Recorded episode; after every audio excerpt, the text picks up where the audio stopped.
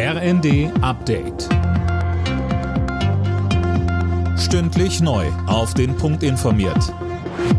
Ich bin Colin Mock. Guten Morgen.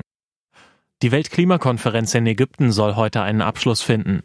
Weil noch zu viele Fragen offen waren, wurde die Konferenz verlängert. Mehr von André Glatzel. Gestern sollte sie offiziell enden, daraus wurde nichts. Der ägyptische Konferenzpräsident verlängerte bis heute. Ob das aber ausreicht, ist unklar. Vor allem bei der Frage, wie klimabedingte Schäden finanziell ausgeglichen werden sollen, hakt's noch. Ein Knackpunkt ist auch das Aktionsprogramm zur Senkung der Emissionen. Die deutsche Außenministerin Baerbock warnte vor einem Scheitern. Diese Klimakonferenz darf keine verlorene sein, sagte sie. Ein unabhängiger Sonderermittler wird die laufenden Untersuchungen der US-Justiz zum früheren Präsidenten Donald Trump übernehmen. Es geht um in Trumps Privatanwesen beschlagnahmte Geheimdokumente sowie die Kapitolerstürmung im Januar 2021.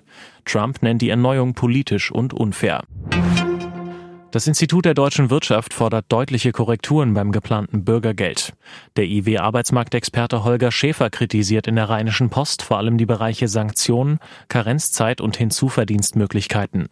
Mehr von Gisa Weber. Schäfer sagt, man bewege sich zwar nicht in Richtung eines bedingungslosen, aber in die eines bedingungsarmen Grundeinkommens. Unter anderem würde die nahezu sanktionsfreie sogenannte Vertrauenszeit Neuzugängen das Signal geben, dass sie sich mit der Jobsuche erst einmal Zeit lassen können. Das Bürgergeld soll zum Jahreswechsel das Hartz-IV-System ersetzen.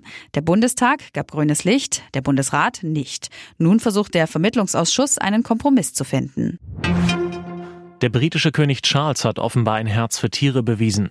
Nach Angaben der Tierrechtsorganisation PETA hat er die umstrittene Delikatesse Foie Gras, also Stopfleber, aus den königlichen Palästen verbannt. Zum Dank hat ihm PETA vegane Stopfleber geschickt.